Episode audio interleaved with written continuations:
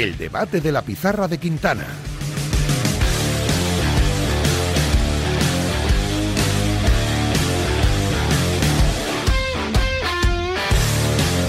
Son las 4 y 37 de la tarde, hoy adelantamos el debate porque Pizarritas vamos hasta las 5 y media porque luego hay Copa del Rey de Baloncesto, ¿eh? recordamos, Real Madrid UCAM Murcia a las 6, Gran Canaria Valencia a las 9 de la noche. Aquí con Nahuel Miranda y con Adrián Blanco. Presente. Por aquí seguimos. Tenemos a un hombre lesionado.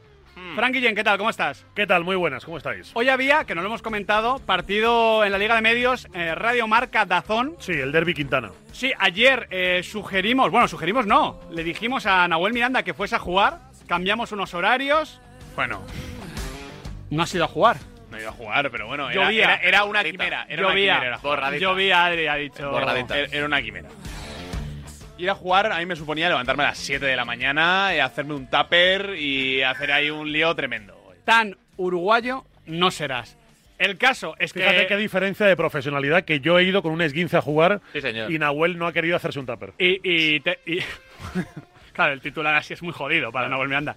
El caso es que ¿Quién es el uruguayo aquí de los dos? tu, tu esguince ha ido a más. Sí. O sea, tampoco puedes sacar pecho por haber ido con un esguince porque ahora tienes, bueno, peor el esguince. Sí. Es un buen bollo ahí. La verdad es que sí, pero bueno, oye, felicito, no, decisión acertada. la Claro, claro. ahora ¿cómo- tienes tres tobillos, ¿Cómo ha quedado? ¿Cómo ha quedado? felicito a los compis de Radio Marca que han Vamos. ganado. ¿Cómo? Dos- ¿Cuánto? Dos goles arriba. Ha sido muy igualado el partido. ¿Pero ¿Cuánto, cuánto? Creo que han sido. Es que como me he lesionado a mitad del partido, pues he perdido. 9-7, 2-0. 9-7. Yo creo que ha sido 8. Bueno, sí, puede ser. No, 9-7. bueno, A mí me han dicho 9-7. No sé, yo en el minuto 10 de la segunda parte estaba pendiente de otra cosa aquí. ya.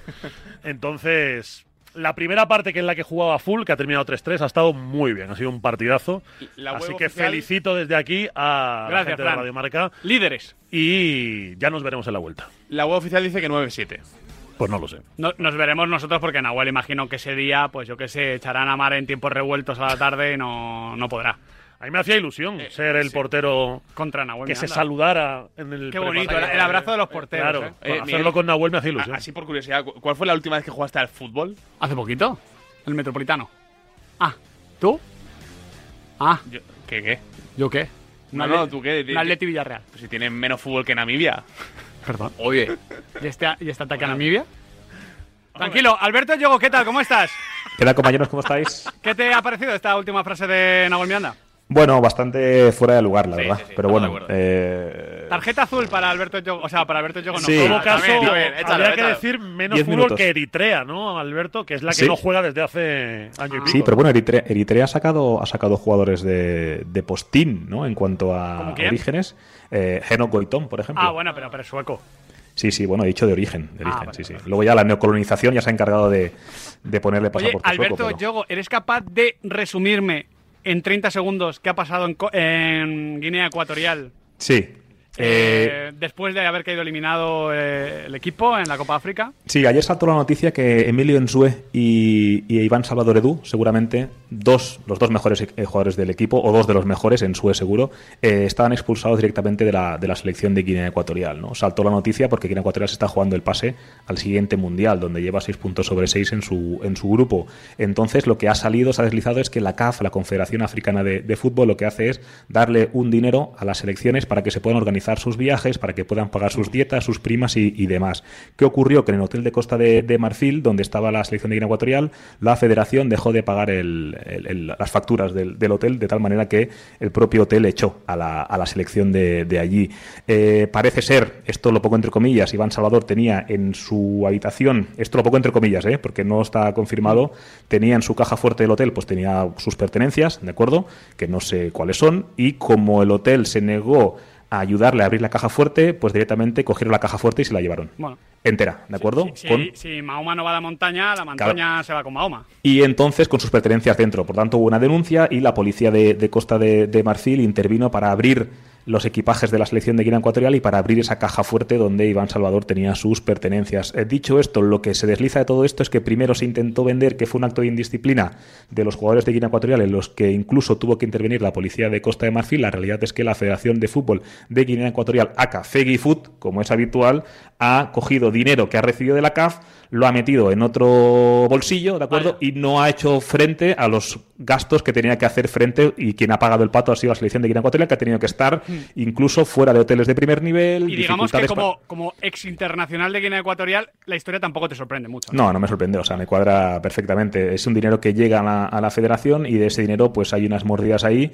y lo que hacen es no llegar abajo y lo que hace es que la estructura y la eh, convivencia de los futbolistas pues sea nociva y, y tóxica y estaremos de acuerdo en que uno no puede afrontar unos octavos de final de una Copa de África en este ambiente. No, no. Así que mal por la Federación de Guinea Ecuatorial que 20 años después de cuando yo empecé a ir parece que no ha cambiado demasiado. Ya tienes un nuevo capítulo para tu segundo libro, Alberto. Eso es, Escríbelo eso pronto o si no, ya lo añadirá alguno de los suyos. Tony Padilla, ¿qué tal, Tony? ¿Cómo estás? Hombre, ¿Qué tal? Yo estoy muy contento porque empezar un programa hablando de fútbol en Namibia, Eritrea y Guinea Ecuatorial es como mi sueño, así que me parece un inicio de programa maravilloso. Tony, montémonos un programa tuyo aparte. A partir de las 7, cuando acabe la pizarra. Bueno, ahí, ahí, si tú me, ahí- si ahí- tú me pero- llamas, yo vengo. ahí está un amigo vuestro. Es que el programa queda grabado, ¿eh? Ahí está un amigo vuestro llamado Felipe del Campo. O sea, Sí, quiero decir, hay que vosotros- hablar con Felipe. Lo gestionáis vosotros. Intentemos que no Hablamos sea con con fondos Felipe. guineanos, Alberto, porque si no el programa os dura dos. Con paloma mensajera. sí. Bueno, vamos a hablar de lo de ayer. Ahora hablo con... con- ah, dime. Dime, Tony, dime.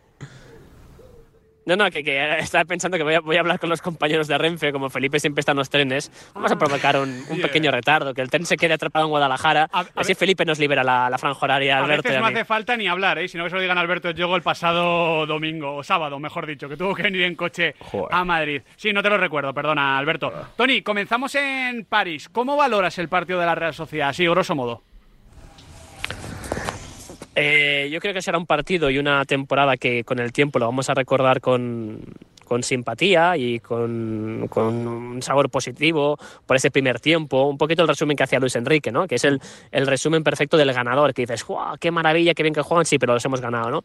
Pero que ahora, en presente, yo comparto un poquito vuestro análisis, que es que incluso esta Real Sociedad que no tiene gol, que no tiene delanteros, con un Umar Sadi que cuando entra el pobre no, no consigue marcar y que, y que le falta algo, ha desperdiciado una oportunidad para, para seguir haciendo historia. A mí me daba que esta Real no estaba tan lejos de esa mítica de los 80 que llegó en las semifinales de Champions contra el Hamburgo y que tenía una gran oportunidad para hacerle daño a un PSG que no me parece a mí tan endiosado, me parece más mortal. Y ahora a mí, en estos momentos, yo tengo un poquito sabor amargo, pero estoy convencido que con el tiempo lo, ese sabor amargo se va a disi- disipar y será más dulce. Pero me queda un poquito de, de decepción que creo que verbalizaba muy bien Alguacil, ¿no? que es el equilibrio perfecto entre el orgullo y saber y saber que, que estos trenes no pasan siempre, ¿no? Son, o sea, vuelvo a hablar de trenes, lo siento Alberto, pero que hay trenes que pasan poquitas veces en la, en la historia de un club y trenes como este de poder ir, ir a París y hacer daño no hay tantos. Pero bueno, aún estoy optimista de que en la vuelta aún se pueda escribir historia. Claro, es que todavía queda la vuelta y con un gol pronto en el partido, oye, te metes y hay que competirlo. Eh, y es sí. en Donosti. El tema es que hay que marcar ese gol. Claro, que a la Real le está costando mucho, pero Me parece más complicado el primero que el segundo en este caso. entiendo la sensación agridulce que le queda ayer a la aficionada de la Real Sociedad de, la Real Sociedad de decir, joder, hacemos una hora de partido casi perfecta, te plantas en el Parque de los Príncipes de tú a tú al Paris Saint Germain y lo estás presionando arriba, estás intimidando, tienes el larguero de Miquel Merino y dos errores, sobre todo el primero, te condenan y te dejan la eliminatoria casi sentenciada. Y es verdad que sin el valor doble de los goles fuera ya, yo creo que el 2-0 no es tan nocivo. Sí. Antes era un resultado pésimo, sobre Sí. todo contra alguien como Mbappé, Cuasi definitivo. porque tú decías, oye, eh, Marcas uno y tienen que marcar marca Mbappé uno en una contra tal Sí, cual sí. y adiós eliminatoria. Sí. Y ahora ya no.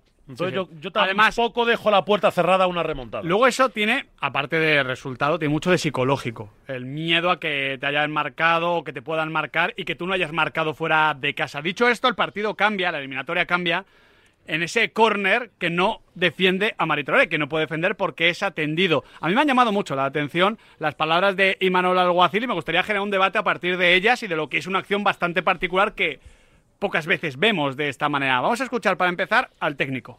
Yo no me lo explico que un jugador, que un jugador que ha tenido que salir del campo cuando el equipo iba a recibir un córner en contra, no acabe en el hospital.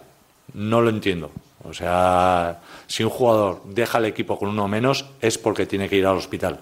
O sea, yo lo tengo muy claro. Entonces, eh, lo es verdad que se podía haber hecho o corregido algo más, pero eh, partimos de ahí. Y es que luego ese, ese propio jugador se ha ido del partido. Y, a la vez que él se ha ido del partido, el equipo se ha ido del partido. Y eso es lo que me duele. A mí, Alberto, además de sorprenderme como Imanol señala, porque señala a, eh, a Traoré, no solo por lo primero, sino también por haber salido del partido. Yo creo que se fue toda la Real Sociedad del partido, no asumió bien el golpe. Eh, de verdad es que me parece un comentario más propio de Twitter que del entrenador de la Real Sociedad. Y ya sabes, eh, Alberto, lo que valora Manuel Alguacil y lo que respeto su trabajo. Por eso este comentario me parece fuerísima de, de lugar y, y sin ningún tipo de sentido. Por eso, por eso, yo ayer te, te digo, o sea, yo ayer me fui a dormir con una, con una mala sensación, te lo digo en serio. O sea, vamos a ver, Amari Traoré ha jugado la Copa de África, ¿de acuerdo? Amari Traoré jugó el día 6 de febrero, prórroga de la Copa de África de los cuartos de final, eh, 120 minutos, el día 6. Y el día 9 estaba jugando en Mallorca porque Sí. su equipo le necesitaba, ¿vale? Eso para empezar. Para continuar, esta temporada hemos visto a Imanol defender a Oyarzabal, defender a eh, Carlos Fernández, defender a Umar Sadik y te vas a ensañar con Amari Traoré, que si algo ha demostrado es la profesionalidad de. Mate- digamos, como- Mateo tampoco está de acuerdo, ¿eh? Mateo no le gusta, está tan cabreado como estaba yo, como estaba yo ayer. Y te voy a decir más, en ese saque de esquina, hace cuatro días la Real encajó saque de esquina frente a Osasuna estando 11, ¿vale? Y ayer a quien le ganan en el salto es a Zubeldía. Justo. Es decir, cuando Es que ese antes del balón... remate de, de- de- de Mbappé, que ojo, está marcado por Taque Cubo, que toma una mala decisión, como la podía haber tomado a Mari Traoré, te ganan la corta, que es el problema. Miguel, Miguel, cuando te peinan ese balón ahí, Estás, estás liquidado. tú ya estás listo. Ya puedes la de Traoré, ya puede ser quien tú quieras. Entonces, cuando te peinan ese balón ahí y luego Mbappé levanta el pie hasta muy arriba para marcar, yo no escucho a nadie decir, no, es que Zubeldia, ¿cómo es que Marquinhos te gana tan fácil en el salto? Entonces yo ayer me fui muy, o sea, con un mal cuerpo porque señalar a un jugador así. Sí. O sea, de verdad. A Mari Traoré, que se ha pegado una paliza para estar contra el Mallorca en esa ida de. O sea, me sentó de verdad muy mal y me parece. Y Manol, o sea, me sentó mal porque es Imanol. Si fuera tu entrenador más habituado a esto, pues diría, bueno, una más de este. Sí, pero ostras, justo. poner a los pies de los caballos a tu jugador de esta manera. Me parece, o sea, muy mal, de verdad. Yo me imagino que él lo habrá reflexionado, entiendo que lo habrá pensado, pero insisto, encajó un gol siendo 11 de cabeza el otro día y ayer a quien le gana en el salto es a pero no estoy dando a Zubeldia, estoy diciendo que Marquinhos le salta primero y gana esa primera acción. Ir a echarle, con todo el perdón del mundo, mierda a un jugador que se le dobla la rodilla en la jugada de antes, que no es que tenga un arañazo en la uña del pie, amigos, que la rodilla se le va hacia atrás y tiene sensación de que algo grave puede pasar. A mí me sentó realmente mal y creo que es impropio de un técnico como Imanol Alguacil, porque tu equipo lleva cinco años, o sea, cinco partidos, perdón, sin meter un gol. No te he escuchado echarle nada en cara a ningún jugador y en una acción en la que tu jugador se hace daño y tiene que salir, Sí, sí. le ganan de cabeza a otro, te marcan gol y le echas la culpa a él. Y si no te gusta porque se ha salido del partido, pues le cambias y ya está. Yo de verdad, o sea, me sentó realmente mal. Y fíjate que a mí, a Mari Traoré, ni lo conozco ni nada por el estilo, pero creo que es una decisión comunicativamente muy mala por parte del técnico de la Real. Yo puedo entender la frustración, eh, pero es verdad que a veces la línea entre entrenador y aficionado de alguacil es muy delgada. Tan delgada que ganó una Copa del Rey, Mm. agarró una bufanda y se puso a hacer un cántico en la sala de prensa. Y yo creo que ayer habló más el, el Imanol Alguacil aficionado que el Imanol Alguacil entrenador de la Real. Y me parece que rompe un código de vestuario que debe ser sagrado. Tú eso se lo puedes decir a la cara al jugador al vestuario, pero no delante de la prensa. Sobre todo con la sensación de que se lo dices a alguien Pero también te diría, que es un eslabón débil del vestuario. Hace aún- unos años a Carpin en la Real le dices eso y Carpin te Sí. agarra de la pechera. Pero, y aún así diciéndoselo en el vestuario antes, o lo que fuera, es que, tam- es que tampoco veo sentido de verdad. O sea, Es que el, el hecho Pero de por que lo hable- menos se queda ahí. el- el Ya, hecho ya, ya, ya. el Sí, hecho de sí, que hable sí, todo el sería mundo de la menos. acción. Que no es una, no es una autoexpulsión ni un Claro, claro, claro. porque se ha hecho daño en un salto con Claro. Mbappé. ¿Estamos de locos? hecho, eh, es que, que se puede equivocar un poco más Cubo, que es que eh, a mí me llama la Cubo, atención que... Cubo reconoce Sí, eh, en, el micrófono de Movistar la, pero- la culpa que con naturalidad dice, mira, creía que la iba a despejar Zubeldia, he dado un paso adelante para eh, no romper el fuera de juego y me la he comido. No, Pues, pero a mí, a mí me llama la atención de que eh, pues sale, sale del partido eh, Miquel Merino, lo primero que hace es hablar del balón parado. Eh, sale Cubo, habla del balón parado. Sale Manol y habla del balón parado.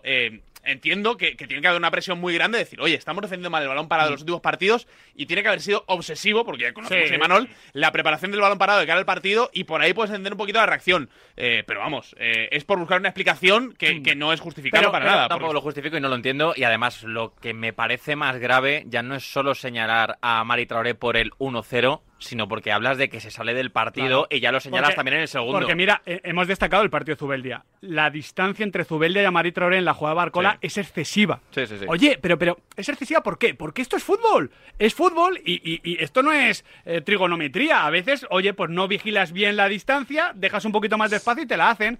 Esto es fútbol. Y- y luego en, en la vuelta es que tendrán que jugar Traoré. Hombre, es que Es que, es, que está es el siendo- problema. Es que está siendo Es que el si, mejor tuviera, si cuatro del mismo nivel, pues está- bueno, te y puedes cargar a uno. y está pero- jugando En la muy vuelta bien. y este fin de semana. Claro, eh, no sé cómo lo ves Tony, pero ya digo, es que lo ha dicho muy bien Alberto. Si lo dice otro, pues mira, otro muesca en el revólver. A Imanol, pues no, no sé, me ha sorprendido. Yo creo que, que Imanol demostró que incluso los- las personas que consideramos que siempre tienen buen criterio también tienen, se equivocan porque, porque se equivocó. Em, la única explicación, intentando meterme en su cabeza de qué mensaje quería decir, pues supongo que quería- utilizó el caso de Traoré para intentar mandar un mensaje a todos de que en partidos concretos tienes que sacrificarte y hacer algo más, pero se equivocó en la gestión, por lo que comentaba Alberto. Y al final eh, también es un tema de galones. Eres el, el nuevo chico en la casa y, y es más fácil que, que- que se metan contigo o que acabes pagando Claro. los platos rotos que no jugadores que llevan toda la vida. Si eh, Traoré llevase 3-4 años, pues quizás no, no lo habría hecho. Ignoro si por ahí hay una intrahistoria de que a veces pues considera al Alguacil que Traoré teniendo potencial a veces se, se descuida. Lo ignoro. Aunque fuese así, creo que se equivoca. Yo creo que al final un poquito, llegando a la reflexión que creo que todos los que estamos hoy hablando tenemos, al Alguacil, por, ese, por el hecho de que además de ser el entrenador de la Real Sociedad, es un hincha churiordín eh, que- que estaba dolido, de alguna forma, pues eh, la pagó con Traoré porque él sabía que se había escapado una oportunidad. Pero luego, si lo analizas en frío, es que es imposible no que el, que el PSG no te haga daño en su casa, y más en una jugada de estrategia, Tony, y más el por ahí minuto- como tipos en el como Marquinhos tres- y Mbappé. Es lo normal. En el minuto que una 3, te hagan. el jugador más fiable de, de- de la Real Sociedad, uno de los más fiables, que es Martín Zubimendi, casi que le regala un balón a Kylian Mbappé. Pues cosas que pasan. Sí, es sí, que, Pero eh, es que aparte, eh, mm, dice Tony, le mando un mensaje. ¿Pero qué, qué mensaje Mm. le mandas?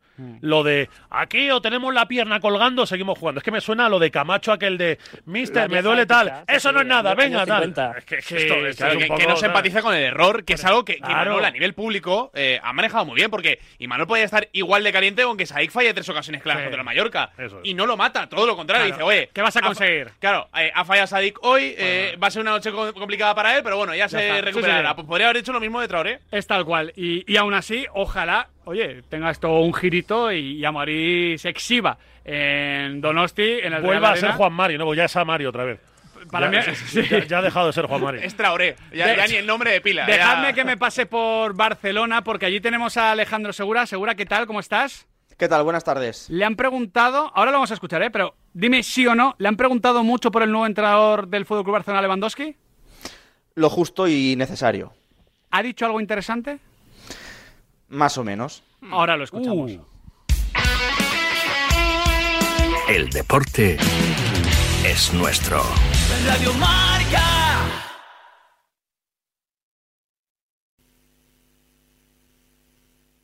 A ver, a ver si adivinas quiénes somos. Te vendemos tu coche, te vendemos tu coche, te vendemos tu coche, te vendemos tu coche. sí, eh, canalcar.es, te vendemos tu coche, te compramos tu coche, te cambiamos tu coche, te financiamos tu coche. No lo olvide, canalcar.es y sobre todo no olvide el punto es. Bricolaje Moraleja, la mayor exposición y oferta de tarima que te puedas imaginar. Gran variedad con las mejores marcas como Parador y las últimas tendencias en diseño, colores y acabados de tarima. Precios para todos los bolsillos y stock permanente para entrega inmediata. Oferta modelo AC5 Alaska 9 euros. Parador AC5 18 euros precio profesional. En Getafe, calle Galileo Galilei 14, bricomoraleja.com.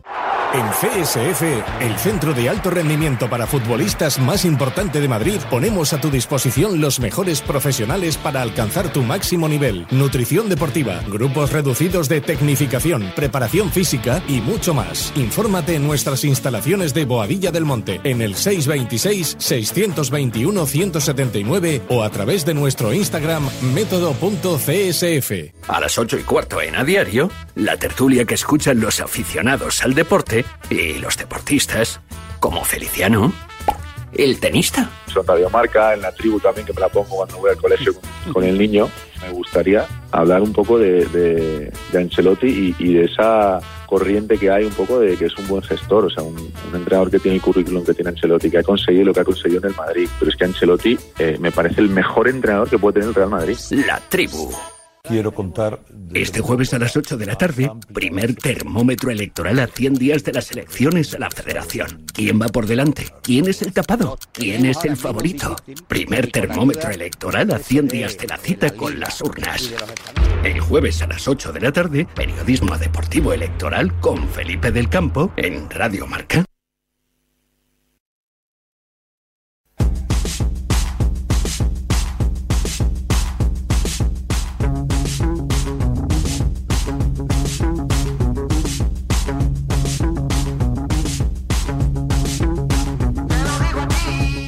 Tardes, pizarritas. Muy buenas. El Betis se va a tomar esta competición como se merece.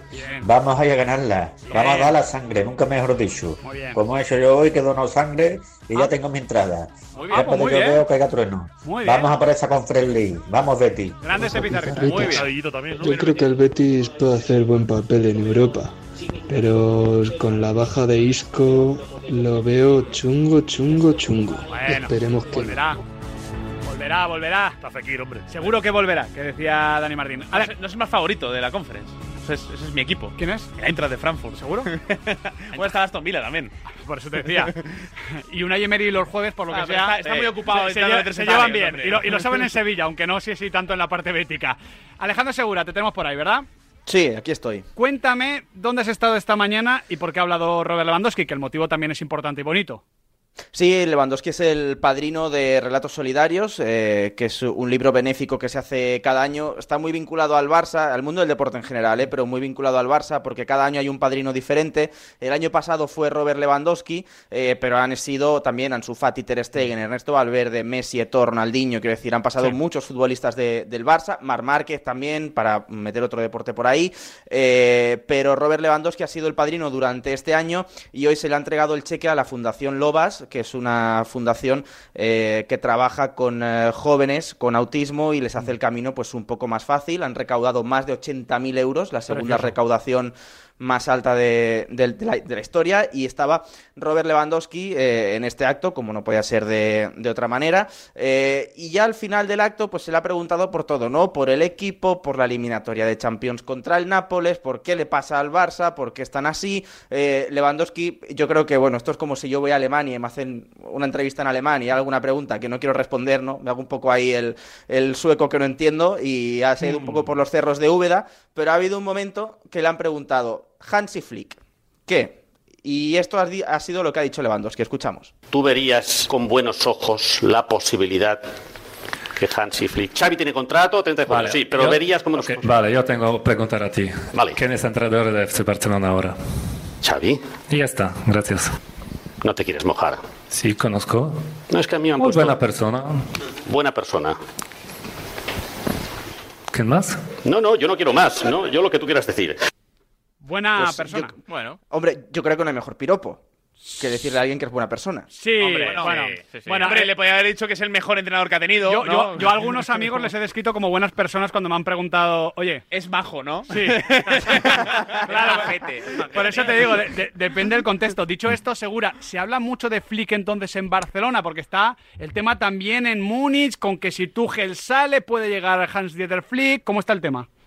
Hombre, y además hoy se ha avivado, ya no por esto de, de Robert Lewandowski, Sí. sino por la noticia que ha salido esta mañana, que han contado varios compañeros y han empezado Por eso te preguntaba también. Claro, eh, que su nuevo representante es Pini Zahavi, y ya sabemos la relación que tienen Pini Zahavi y Joan Laporta.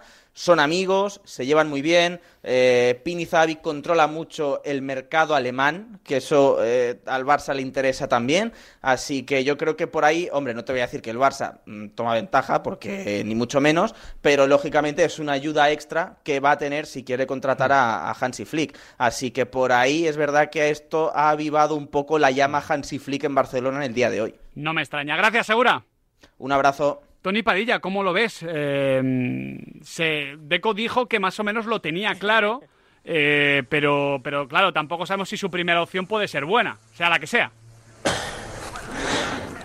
Bueno, eh, es bueno que Deco lo, lo tenga claro porque yo creo que los que seguimos el Barça no, no lo tenemos claro. Eh, a mí lo que me preocupa un poquito es la, la desorientación, ¿no? Porque Laporta en su momento había sido el gran defensor del área curifista, él siempre se había definido como más curifista que el, que el propio Johan y por tanto eso nos llevaría a pensar en una apuesta por un entrenador que, que quizás no sea exactamente vía alemana, pero últimamente los mensajes que deja desliza Deco, ya sean verdaderos o lleguen mal traducidos desde la prensa portuguesa, nos hace, nos hace pensar que hay la tentación de buscar un estilo que se aleje un poquito de esas esencias, ¿no? A mí, eh, que sea una cosa o la otra, mi opinión es poco importante, pero que tomen una decisión y que vayan a muerte con ella, porque si van avanzando dando tumbos, ahí es donde va a tener un problema el Fútbol Club Barcelona. Lo va a tener y, a, a y muy encaja grave. Tony, Y Tony, como un cada vez- o, o un Tuchel en el banquillo del Barça. A mí es que me cuesta mucho verlo, la verdad, ahora mismo. La historia, la historia dice que la historia dice que cuando llegan a, eh, llegan a entrenadores consagrados o no, con estilos muy diferentes a lo que ha sido el Barça, se pegan costalazos. Eso dice la historia. La gracia de la historia es que se puede romper y reescribir, ¿eh?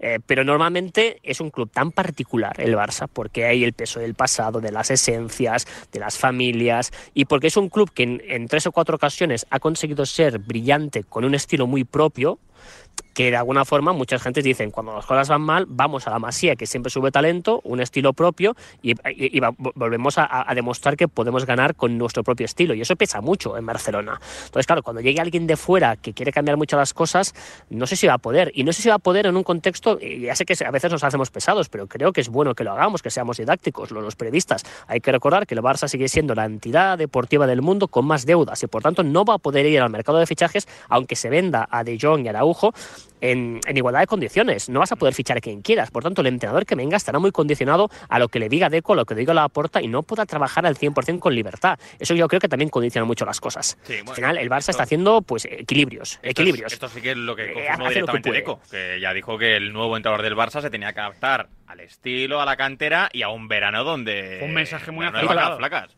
Ya.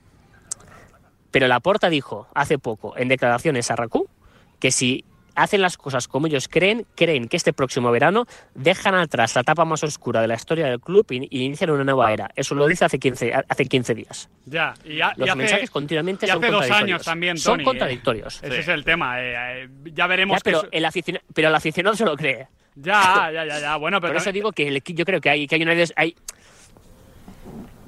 es que estamos teniendo un poquito de, de Bien, delay. eh, yo creo que Bájamelo, bájamelo. Eh, vamos a reconectar a Tony Padilla porque creo que todavía está en la primera etapa de Joan Laporta como presidente. Entonces estamos hablando con un Vaya poco, rajar. un poco de. No, es verdad que, que es verdad que los mensajes son, son confusos, pero también digo una cosa, Alberto. El aficionado del Barça que quiera saber cómo está el Barça eh, también puede saberlo, ¿eh? O sea, tampoco, to- Sí. toque- o sea, tampoco tratemos a la gente como tonta porque si Sí, tú no quieres creerte algunas cosas y, y las compruebas en 20 minutos en internet, puedes hacerte una idea bastante buena, ¿eh? Sí, y, pero bueno, el fútbol al final es... eh, Ya, es muy pasional. Es pasional, es ilusión. La Porta lo sabe.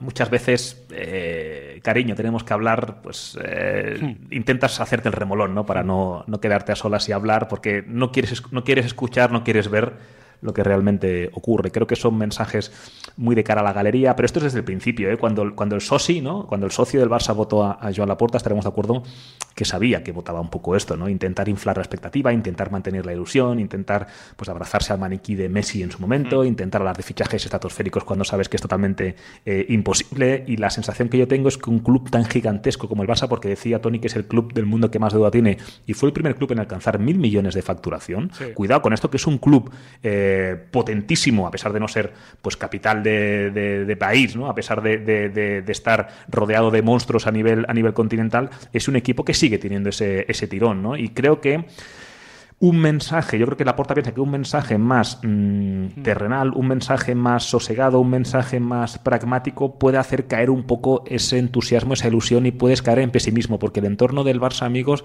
es pesimista por naturaleza. El entorno del Barça por naturaleza siempre va a haber el peor costado y Pero- creo pero que la la no clave- quiere caer ahí. La clave es que el entrenador que llegue, Fran, lo sepa y sepa manejarlo. Porque creo que Xavi, honestamente, creo que lo sabía, aunque luego ha dicho que no tanto, las expectativas y tal. Yo creo que Xavi supo manejarlo muy bien el año pasado, muy pero que muy bien el año pasado, y quien llegue tiene que adaptarse a esto, para bien o para mal, pero la situación es la que es. Por eso lo de eh, dar importancia a la masía y dar importancia a eso que dijo Deco de optimizar lo que hay me parece fundamental.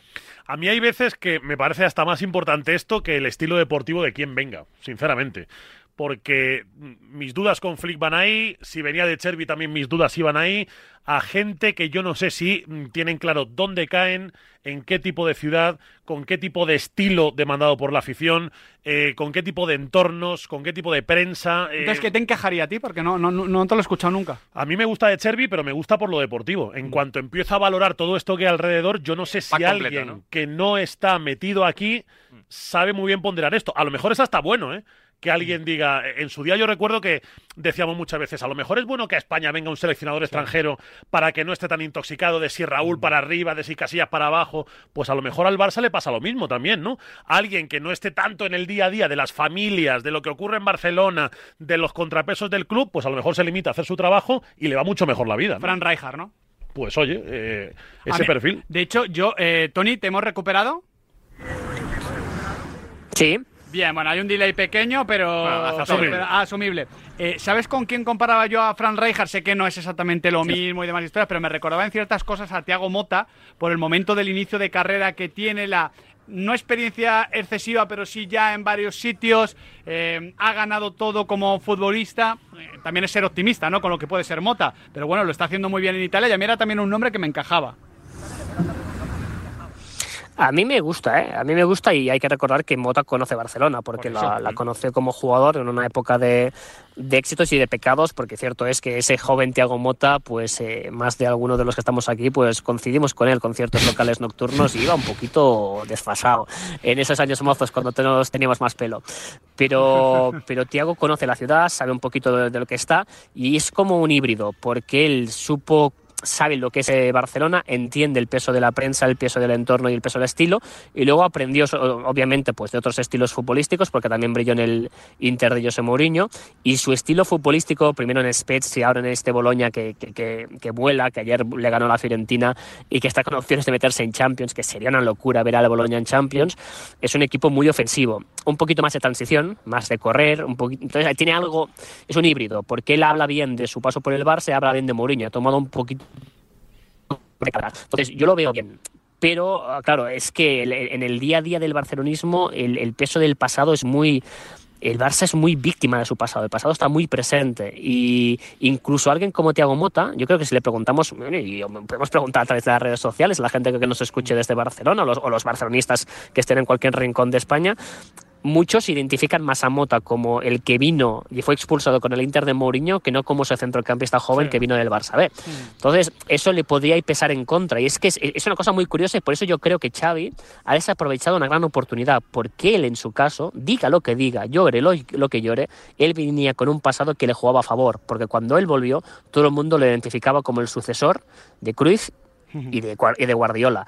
Los que vengan tienen que construirse un relato, construir de cero o adaptarse a lo que fuere. Y eso por eso es un momento complicado y por eso el Barça está en, un- en una encru- encrucijada porque la- el fracaso de Xavi, no, el fracaso no, el fracaso, fracaso es una persona para muy fea. El fin de la etapa esta- Xavi. el hecho de que Xavi se vaya es haber perdido una gran oportunidad de alguien Mm. que generaba un- un- un- una conexión con el pasado. Y el que venga tiene que empezar de cero cuando la puerta no empieza de cero. Por eso este verano es muy complejo ¿eh? lo, que, lo que vive el Barça. Hay un tema, hay un tema que, que estoy total, totalmente de, de acuerdo con lo que dice Tony, pero hay un tema que alguien externo, es decir, que no tenga conexión pasada con el, con el Barça, de algún lado también le descargas de ser esclavo de cierto relato y cierto eh, estilo. ¿Me explico? Es decir, ahora mismo la, la- la suerte que tiene, la suerte, la, la ventaja que tiene el entrenador que llegue al Camp Nou, si no tiene pasado culé, por un lado habrá que construir un relato, como bien decía Tony, pero por otro lado no tendrá que ser nunca esclavo ni se le va a exigir que sea fiel a no sé qué, porque el Barça tal como pinta la temporada, ojalá llegue lejísimos en la, en la Champions, pero tal como pinta la temporada, me da la sensación de que, el, de que el aficionado culé va a comprar no cualquier cosa, pero sí puede rebajar la expectativa en cuanto a ADN, estilo y demás, siempre y cuando vea a su equipo competir. Porque hay muchos culés que piensan, chicos, aquí hay que competir. Bueno, que es lo que pasó el año pasado con Xavi Hernández. Eh, será la semana que viene cuando juegue el Fútbol Club Barcelona. Hoy, eh, en 3 horitas y 50 minutos, juega el Real Betis Balompié. Y os quiero preguntar cómo o, o qué versión del Betis esperáis en esta competición, porque, ostras, eh, cuesta tanto meterse en Europa y lo va a vivir el Betis esta temporada, Fran, que ya que estás en Europa tienes que aprovecharlo al máximo, aunque no sea la UEFA Europa. A mí me parece, y por los once que estoy viendo por ahí en la prensa sevillana incluso, que el, eh, que el Betis se lo va a tomar bastante en serio, ¿eh? Y que va a intentar que luego la visita a Maximir no se le atragante, que es verdad que es un campo un poco complicado. Eh, hoy además no va a haber eh, ninguna afición croata, con lo cual es eh, yo creo que una buena oportunidad para que el Villamarín sea caliente esta noche.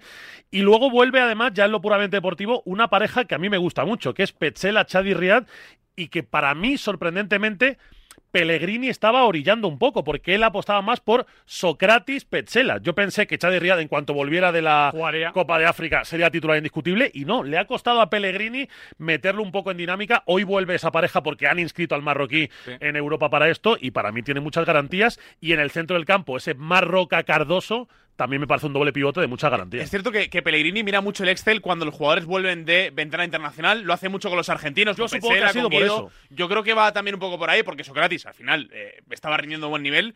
Pero es que me parece que esa pareja de, de centrales afecta al equipo para bien también a nivel ofensivo. Y cuando consigues esa solidez, a partir de la consolidación del Petzela Chadi Riad, hemos visto también al mejor Betis en ataque. Sí, compro. Compro lo que estáis comentando y oportunidad para el Betis, ya que llega mermado por las bajas y por las inscripciones en esta ronda de la Conference. Oportunidad para que futbolistas que todavía no están reenganchados a la dinámica se puedan enganchar. Julián José, Rodri, volver a ver al mejor Fekir. Oye, ahora que no va a estar Isco, ahí hay puestos en el 11 que los coja quien quiera, dirá Yo, Pellegrini. Yo, de hecho, Tony, tengo ganas de ver a Fekir, porque, claro. es que nos hemos olvidado muy rápido entre la lesión y el tema Isco, que Nabil Fekir es un jugador absolutamente diferencial.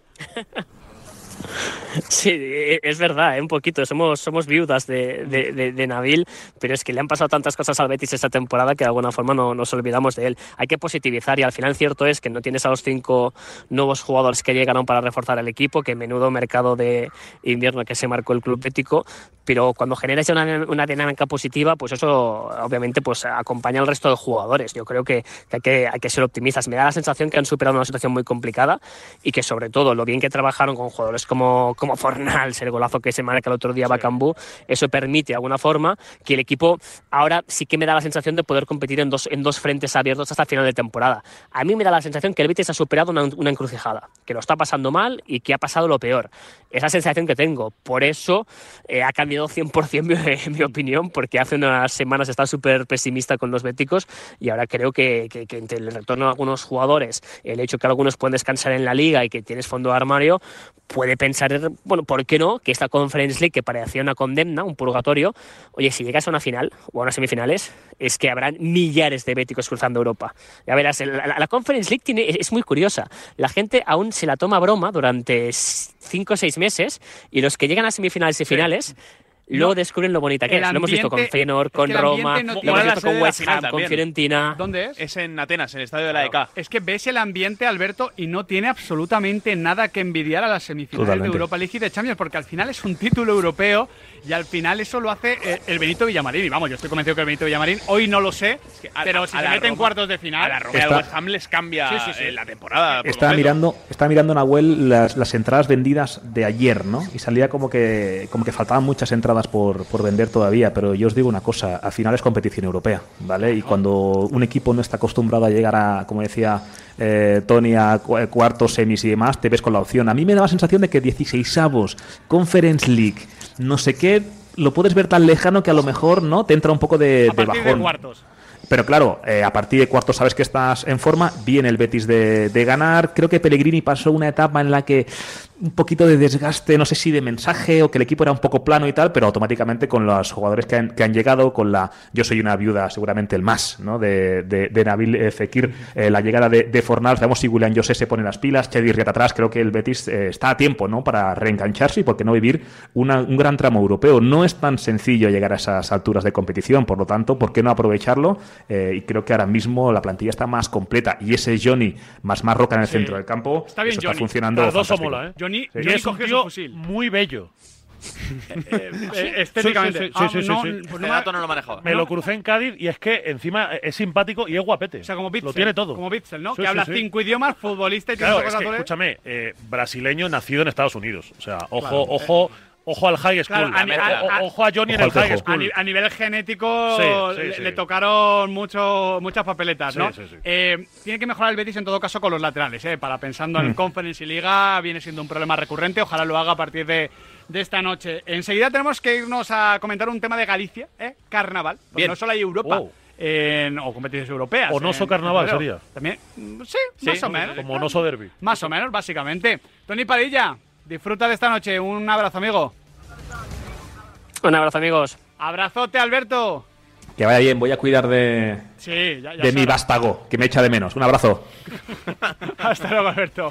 Fran, un placer. Un abrazo grande. Nosotros ya decimos, ¿eh? Todavía tenemos tiempo de pizarra de Quintana por delante, pero hay que hablar un poquito de carnaval. Sí, ¿eh? mira, ya está Yanela Clavo por aquí. ¿Viene. Yanela? Sí, que pase, ¿no? Ah, Claro. venga, Yanela, Venga. que vamos a ello.